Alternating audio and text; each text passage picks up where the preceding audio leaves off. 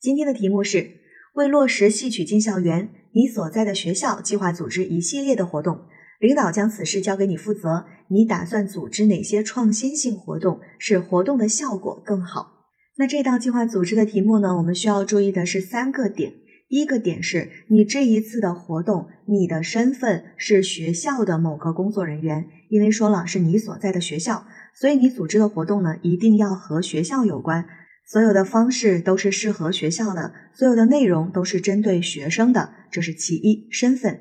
第二个就是在题干当中说到，你要组织的是一系列活动，而非一个活动，所以这一系列活动当中一定是由多个活动去组成的。我们可以考虑我要组织哪些活动。一般呢，我们说开口说话说三点，那我们组织三个活动就可以了，可以将其作为一系列的活动。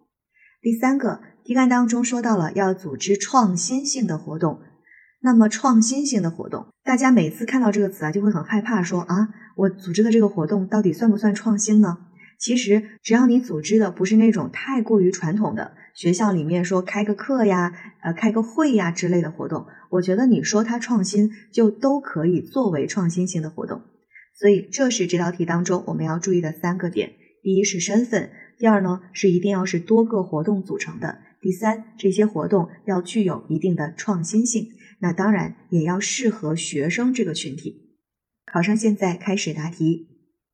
文以载物，文以化人。文化是一个民族的魂，而戏曲文化又是传统文化的重要组成部分。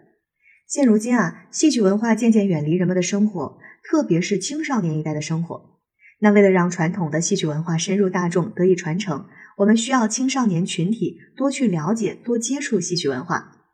为此呢，我会本着认真负责的态度，以青少年喜欢的形式组织这一系列的戏曲进校园活动。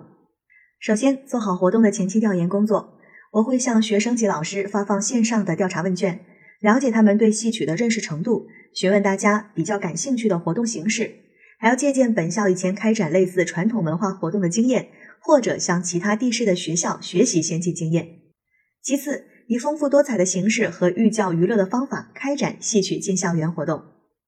一是组织学校体育老师创作戏曲课间操，或者是学习其他学校已经编排好的戏曲课间操，在我校进行推广。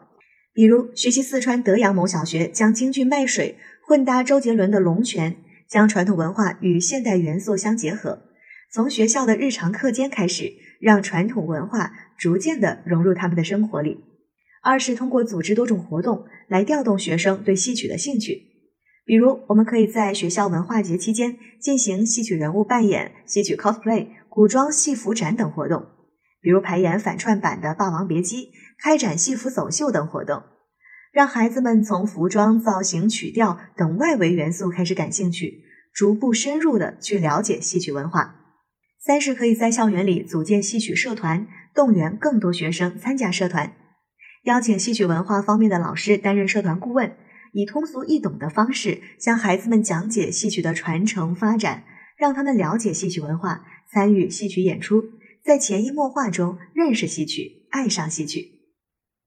最后，戏曲进校园活动就是希望将戏剧融入艺术，让戏剧的艺术魅力走进孩子心底，让我们的传统文化艺术瑰宝继续传承下去。因此，也需要定期持续的开展。在孩子们心中埋下传承的种子。